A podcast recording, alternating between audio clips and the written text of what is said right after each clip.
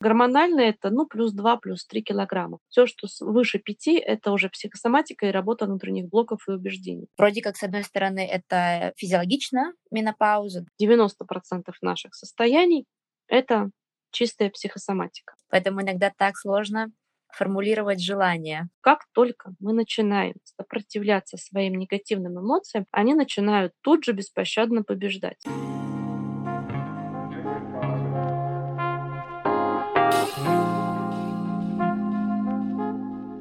Добро пожаловать на подкаст «Начало». С вами его ведущая Юлия в поисках женского здоровья и душевного равновесия.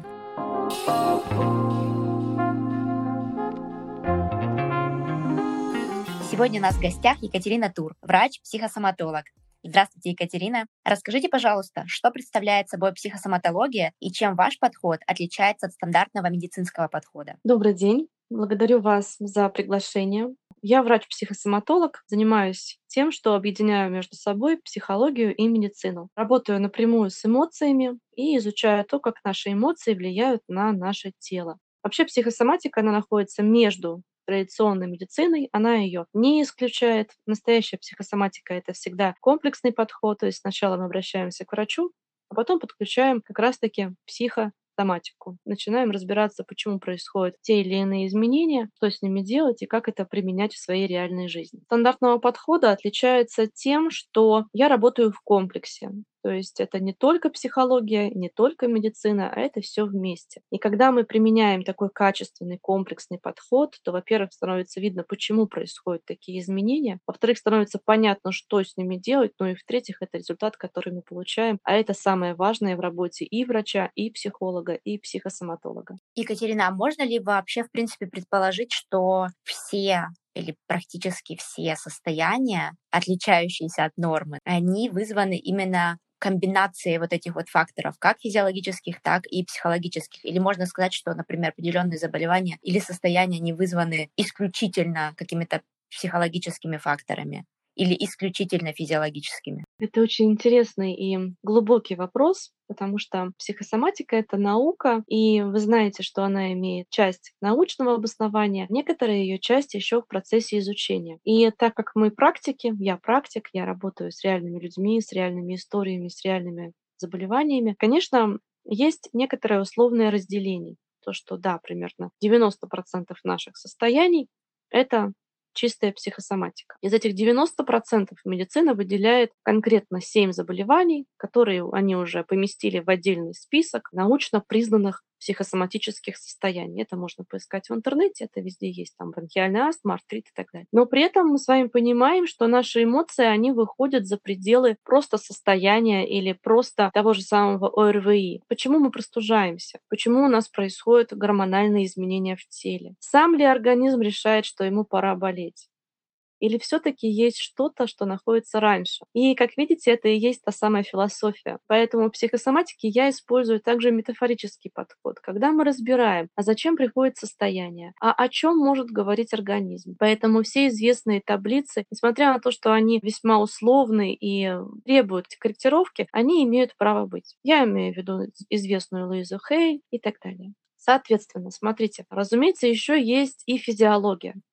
Физиология — это различные анатомические особенности, когда ребенок рождается с определенными аномалиями или просто особенностями. Это может быть также сюда в кинетика. Однако, если мы посмотрим еще глубже, еще более философский подход, то даже травмы являются тоже условно психосоматическими, потому что хочется остановиться, чтобы чего-то не делать. Ну, например, да, это самая частая трактовка, например, при переломах нижних конечностей. Но если мы говорим про гормоны, а про них я могу говорить долго, то тут, конечно, очень интересная взаимосвязь, то, как наши эмоции, как наше состояние, отношение к себе себе, принятие себя как человека, как женщины влияет на весь наш гормональный фон, потому что нейрогормональные реакции — это как раз-таки тот самый помощник, который помогает телу нам чувствовать свои эмоции. Особенно те, которые мы запираем, которые мы прячем, которые мы пытаемся не испытывать или с которыми мы уже активно боремся. Тревога, обида, гнев и так далее. Поэтому я скажу так, что да, большинство наших состояний и заболеваний, они напрямую связаны с психосоматикой. Но все равно первичный подход, он должен идти через медицину, через врача, И только потом уже мы подключаем работу с блоками, установками, и вот тогда будет только польза.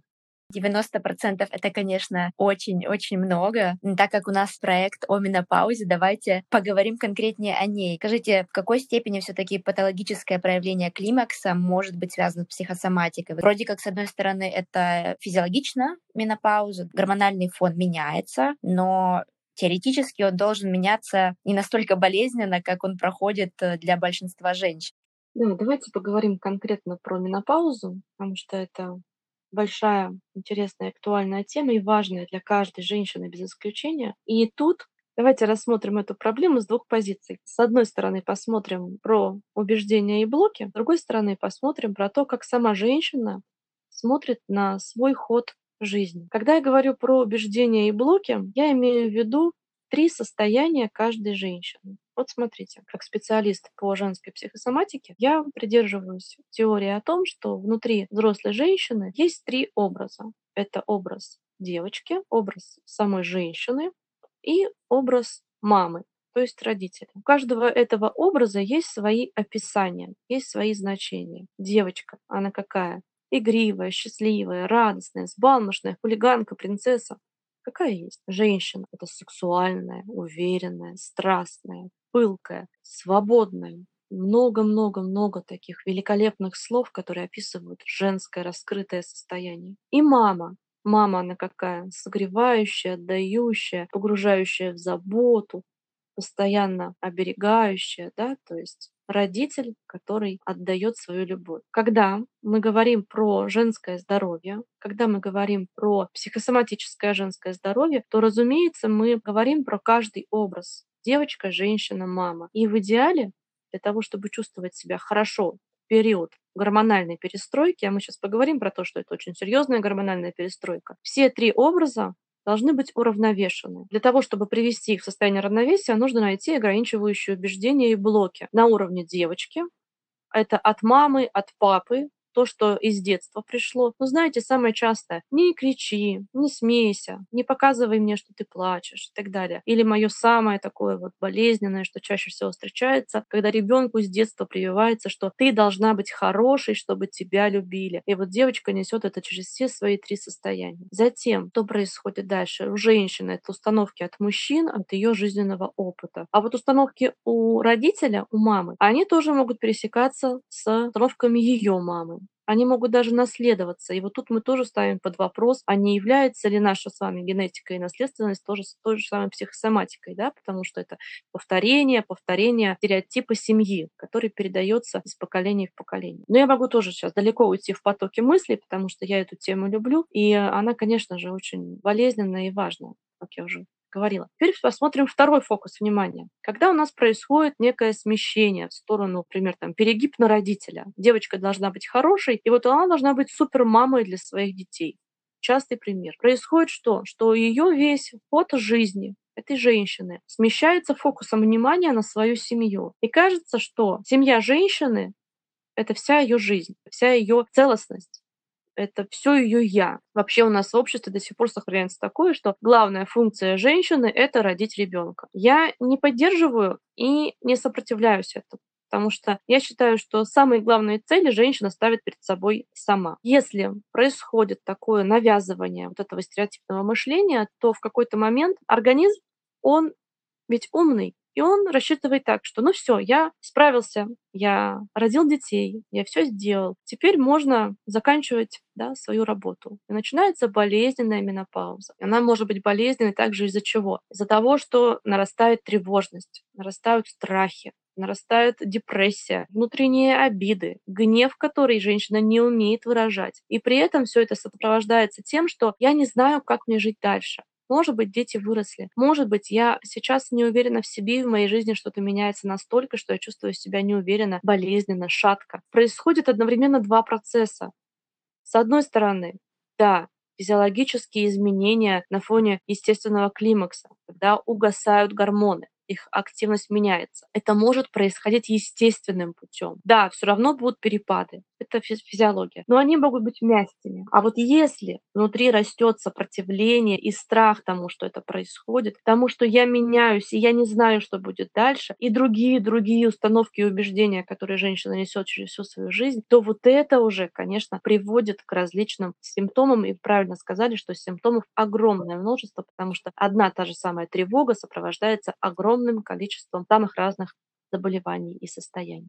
Екатерина, эти три образа, когда вы их описали, вы их тоже описали только с положительной стороны. Я могла себя представить в роли каждой, и у меня сразу же закрался вопрос, существует ли и, скажем так, черная сторона каждой из этих образов, но которые, тем не менее, имеют право на свое существование и тоже должны быть нами приняты, дополнить нашу целостную женскую суть. Да, смотрите, я специально использовала такие яркие позитивные образы для того, чтобы каждая женщина почувствовала себя комфортно внутри этих состояний. Они абсолютно естественны для каждой из нас. Те серые стороны, про которые вы говорите, они как раз-таки появляются на фоне деструктивных негативных убеждений и блоков. И это приводит к тому, что мы где-то зажимаемся, где-то мы что-то прячем, где-то мы надеваем маску. Ну, знаете, как родители говорят, что вот иди там в институт, иди в школу, иди там на эту работу и носи маску, которую я тебе даю. При этом ты не имеешь права быть собой. И женщина несет эту маску всю свою жизнь. А потом, когда приходит время ее снять, она не может ее отлепить, потому что она не знает, кто она. И я всегда говорю про то, что если вы сейчас готовы что-то поменять, первое, что нужно сделать, это идти к себе и спросить себя, а кто я и в каком я сейчас состоянии, какая моя девочка, какая моя женщина, какая моя мама какая я внутри себя. И по-честному на это ответить, потому что иногда у меня приходят такие вопросы, а можно ли испытывать негативные эмоции? Ну, конечно же, можно. Как мы можем не испытывать то, что является частью нас? Я больше скажу, что как только мы начинаем сопротивляться своим негативным эмоциям, они начинают тут же беспощадно побеждать. Невозможно запереть внутри себя тревогу.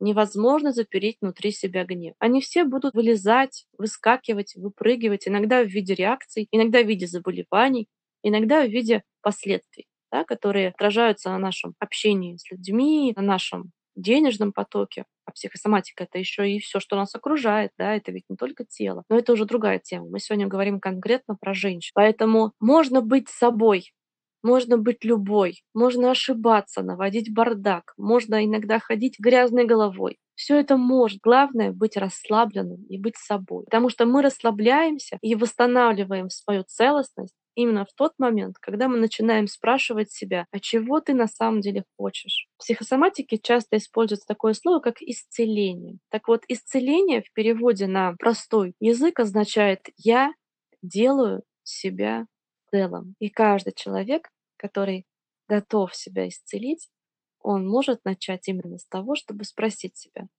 а чего я сейчас на самом деле хочу. Это тоже один из, на самом деле, самых сложных вопросов, которые мы можем себе поставить. Поэтому иногда так сложно формулировать желание. Я хотела бы немножко вернуться к теме менопаузы и поговорить про конкретные состояния. Например, возьмем тот же остеопороз или приливы. Можно ли здесь как-то конкретно предположить, что может быть причиной? Да, конечно, можно, и мы с вами сейчас разберем эти два состояния.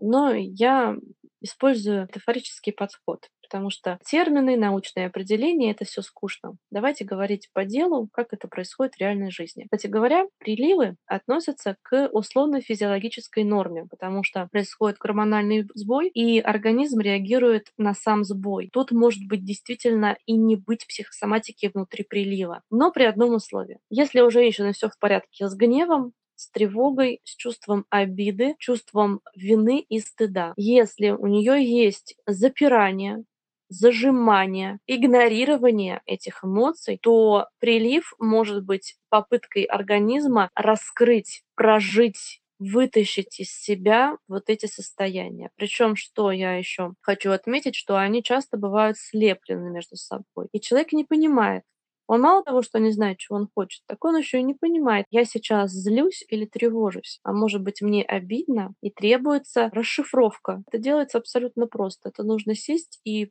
прощупать, разрешить себе все эмоции прочувствовать и расписать, что я сейчас ощущаю. Но это про приливы. То есть тут может быть и норма, если прилив проходит более-менее терпимо и не выбивает из привычной жизни надолго, тогда это условно нормальная реакция организма. Если все-таки он чрезмерно проявляется, то тогда надо посмотреть в эмоции и разрешить себе в этот период проживать эмоции по полной, так, как хочется, а не так, как нужно. Теперь про остеопороз. Остеопороз очень интересен, потому что он развивается не только у женщин, но и у мужчин. Конечно, он манифестирует, в значительной степени проявляется в период менопаузы и постменопаузы. Значит, остеопороз – это снижение плотности костной ткани. Если мы прибегаем к психосоматике, то это такое заявление подсознания «я больше не хочу быть сильной», «я больше не хочу быть решительной», «я больше не хочу быть таким, знаете, генералом-полководцем, который родил семью, который ее тащил на своих плечах, а сейчас, может быть, все разбежались, а может быть, просто такой эмоциональный упадок. Подсознание принимает решение, что все, я сдаю позиции, я устала выживать, я сейчас хочу быть мягкой. Я просто хочу плыть по течению жизни. А согласитесь, что гораздо проще плыть по течению жизни, опять же, метафорически, когда ты мягкий. А когда ты жесткий, тебя будет бить, ну, там, о русло этой реки. Поэтому, когда мы говорим про психосоматику и когда мы говорим про остеопороз, то здесь, конечно же, сопротивление тому, что в течение многих лет пытались выживать, надо было быть кем-то, очень сильным для того, чтобы это делать. Но при этом сейчас подсознание уже хочет быть собой. Пытается расслабиться вот таким путем. Хотя надо работать с мышцами. Вот, чтобы всего этого избегать, также по физиологии это восстанавливать кровообращение, убирать отеки, улучшать лимфоток. То есть это вторичная профилактика. Здесь нужно работать с мышцами в том числе. И, разумеется, обращаться к врачу для того, чтобы он назначал специальные препараты. Если все-таки патологическое протекание климакса связано именно с психосоматикой, и, понятно, человек, например, начинает работать своим лечащим врачом в плане физиологии, но готов подключить, например, работу с психологом, или что еще можно сделать, чтобы как-то повернуть эту ситуацию. То есть вы говорите о том, что начать слушать себя, принимать себя, понимать, что я на самом деле хочу. Но если 50 лет мы этого не делали, как быстро можно, собственно, вернуться к себе? Конечно, в нашей реальной жизни нужны реальные методы потому что принятие, чувствование, это все настолько абстрактно, что мысли разбегаются, а как же это применять? Вот я сейчас есть, мне плохо, а как это применять? И тут нам на помощь, опять же, приходит и комплексный подход с врачом, да, и психосоматика. Сейчас я скажу про это, а потом я еще дополню про образ женщины, потому что это тоже важно. И те, кто узнает себя, они поймут, куда двигаться дальше. Конкретно при остеопорозе, потому что вот он часто нарастает именно в состоянии такого генерала. Но сначала про то, что делать. Вообще подход к психосоматики, он тоже сочетанный. И я ее обожаю за то, что именно в психосоматике есть такое, знаете, состояние инсайта, когда ты вдруг применяя одну простую практику, ощущаешь глубокое внутреннее озарение. Ты понимаешь, что вот вот решение моей проблемы. Это, конечно, дает быстрый результат. Но мы понимаем также, что в психосоматике очень многое обусловлено упрямством, упорством, повторяемостью, желанием достичь результата и умением видеть даже маленькие изменения. Вот это очень важно. С чего можно начать? Первое, что нужно сделать, это фокусироваться на позитивных событиях вокруг себя. Потому что когда мы не прокачиваем свои позитивные эмоции, они начинают проигрывать негативным. Это такая, знаете, чаша весов. Негативные эмоции, они просто есть, а вот позитивные нужно прокачивать, потому что это навык навык быть счастливым. И здесь на помощь приходит медитация, здесь на помощь приходит аффирмация. Обожаю техники аффирмаций, но с ними нужно работать правильно, не просто повторять, а пропускать через все тело и верить в ту аффирмацию, которую вы повторяете. Это техники наблюдения. Вообще первый шаг психосоматики — это всегда наблюдение. А кто я? А как я проявляюсь? А как я реагирую? И что происходит в моей жизни сейчас? То есть то, что применяется прямо в наших с вами реальных пространствах. Теперь по поводу образа. Вот смотрите, у нас одно время был такой образ женщины, которая сидит дома, не работает, которая растит семью, ухаживает за мужем, такая домохозяйка. При этом эти женщины были очень сильными, потому что все хозяйство было на них. Потом пришел другой образ современной женщины, которая должна работать, строить карьеру, которая должна быть таким вот генералом, решающим все сложности жизни, но при этом получается так, что она все равно должна быть и мамой, и домохозяйкой. Никто не говорит про то, а как ей в этих обязанностях выживать, как ей быть-то там. И она делает то, что может. Она становится жесткой, сильной, она становится такой, знаете, мышечно зажатой. Может быть, она при этом даже быть миниатюрной, стройной и маленькой, но внутри много-много спазмов, много-много блоков телесных. И это в итоге приводит к тому, что в какой-то момент просто тело дает сбой, что все, я больше не хочу выживать, я не хочу быть сильным. Это проявляется и на уровне костей, и на уровне, например, там, сахарный диабет и так далее, но это уже другая тема. И, кстати говоря, лишний вес тоже сюда относится.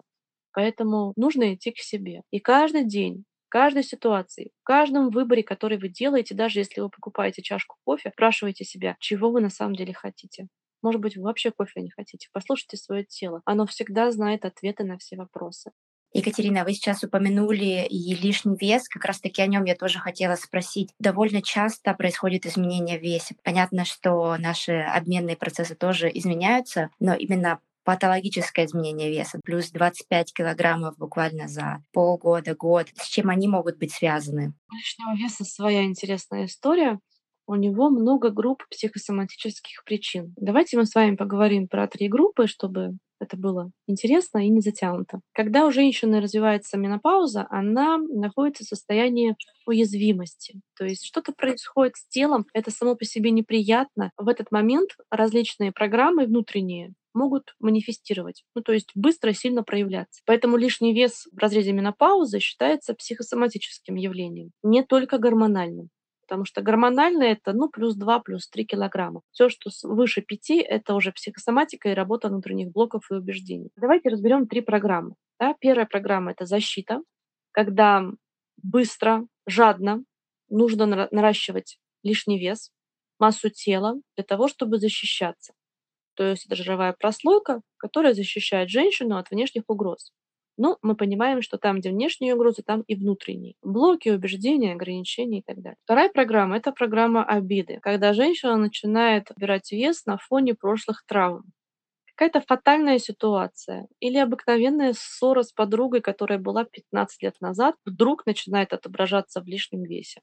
Это происходит на фоне мышления, то есть определенных сформировавшихся нейросенсорных связей, которые изо дня в день прокручиваются, повторяются, работают. И в момент срыва гормонального, менопаузы, происходит активация этих нейросенсорных связей и начинает накапливаться вес. И третья программа — это программа наслаждения она присутствует часто в таком сочетанном варианте, то есть и защита, и обида, и наслаждение, когда мы просто начинаем заедать. Но это заедание, оно носит такой серьезный характер, потому что построено на наслаждении жизнью, Вокруг меня нет ничего хорошего. Я найду это в еде. И тут включаются наши эндорфины, экзорфины, зависимости от сахара и так далее, и так далее. Подменяется отдых, я ем, я отдыхаю и так далее. Тут много пищевых привычек, в том числе могут быть расстройства пищевого поведения. То есть тут нужно последить, посмотреть, как проявляется набор веса, когда он произошел, с чем он был связан, что болело внутри, когда это происходило, или наоборот, что пыталось быть проигнорировано. И уже после этого начинать копать, смотреть, разрешать себе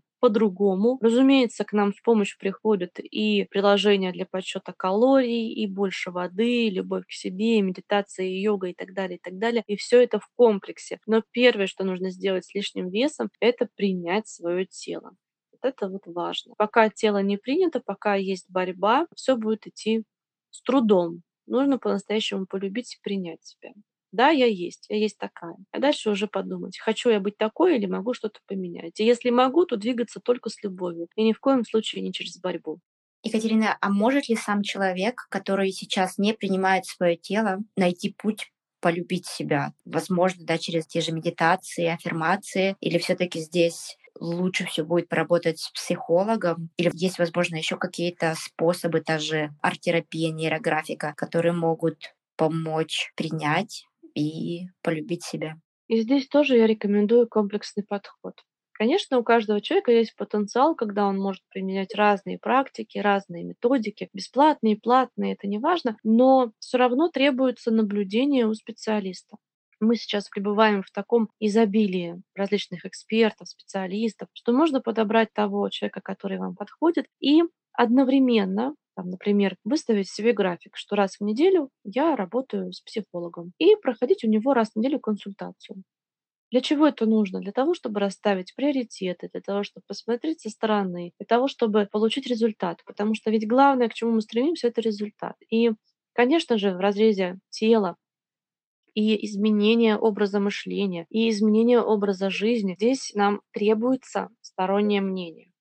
Но, смотрите, вот если бы я еще пару лет назад сказала, что нужны там, можно самому все это сделать только бесплатно, только там при медитациях и так далее, сейчас я говорю, что лучше использовать сочетанный подход обращаться в группы поддержки, общаться с людьми, делать практики, делать медитации. Это ведь одно другого не исключает. Комплексный подход, полная трансформация, полное изменение мышления, фокус на себя и вкладывать в себя. Потому что когда мы решаемся пройти курс, пройти марафон или пойти к психологу, мы делаем очень важный шаг мы вкладываем в себя. Для того, чтобы получить хороший результат, да, нужно понять, какой вы его хотите получить. Не повышать планку очень высоко, но при этом вот в своих реальных хочу разобраться и понять, что хочется так изменить настолько, чтобы в этом своем новом состоянии обрести гармонию, баланс, счастье. Это могут быть незначительные перемены, но чем больше упрямства мы проявляем, когда идем к своей цели, тем лучше наш результат. Поэтому здесь есть возможность, как человеку больше подходит, как он хочет работать. Нужно сесть, расписать перед собой план. Я хочу попробовать то-то, то-то, то-то, то. И перед собой поставить цели.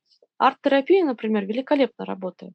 Я арт-терапию очень люблю и уважаю, поэтому если у вас есть арт-терапевтические группы, например, по рисованию, прекрасная возможность. Идите, рисуйте, творите, раскрывайтесь. Там внутри этого творчества спрятаны вы, девочка, женщина, мама, которая может себя раскрывать и успокаивать одновременно. Поэтому я за комплексный подход всегда и везде. Он очень важен для того, чтобы мы чувствовали и поддержку, и внимание, и иногда, чтобы нас вели за руку, а иногда, чтобы, ну знаете как, давали волшебный пинок. Это тоже важно. Я надеюсь, что и этот подкаст, возможно, послужит кому-то волшебным пинком начать работать и с этой стороной себя. Екатерина, вам спасибо большое за столько полезных, интересных советов, рекомендаций и столько интересной информации. Подскажите, пожалуйста, если кто-то из слушателей захочет выйти с вами на связь, найти вас, где можно вас найти, как вас найти? Благодарю вас за приглашение. Я очень рада поделиться своими знаниями и опытом. И мне это тоже отдельная радость. Кому-то откликнется и это будет реальная помощь. По поводу того, где меня найти, я есть в Инстаграме, я есть также на Ютубе и на Яндекс.Дзене, я много пишу статей и материалов, это все можно, разумеется, и почитать, и для себя применять, там же есть и практики, и даже есть группа поддержки. Ну, в общем, все ссылки, которые потребуются, я вам с радостью пришлю, переходите. Рада всем, кто приходит в мое пространство, очень благодарна вам на сегодняшний день, на сегодняшнее общение, поэтому я открыта всем, чем могу, помогу. Спасибо вам, Екатерина. Вам прекрасного дня, и мы остаемся на связи. Я буду очень рада обратной связи, вашим вопросам и пожеланиям в разделе отзывов. Если вам понравился наш подкаст и у вас есть родственницы или подруги, кому он может быть полезен, пожалуйста, поделитесь. Подкасте «Начало» мы обсуждаем различные подходы, истории и мнения относительно поддержания физического и психоэмоционального здоровья. Мы не даем конкретных рекомендаций, мы не знаем конкретно вашей истории, поэтому перед тем, как внедрять услышанное в свою жизнь, изучите эту тему подробнее сами и при необходимости проконсультируйтесь со своим лечащим врачом. Будьте здоровы!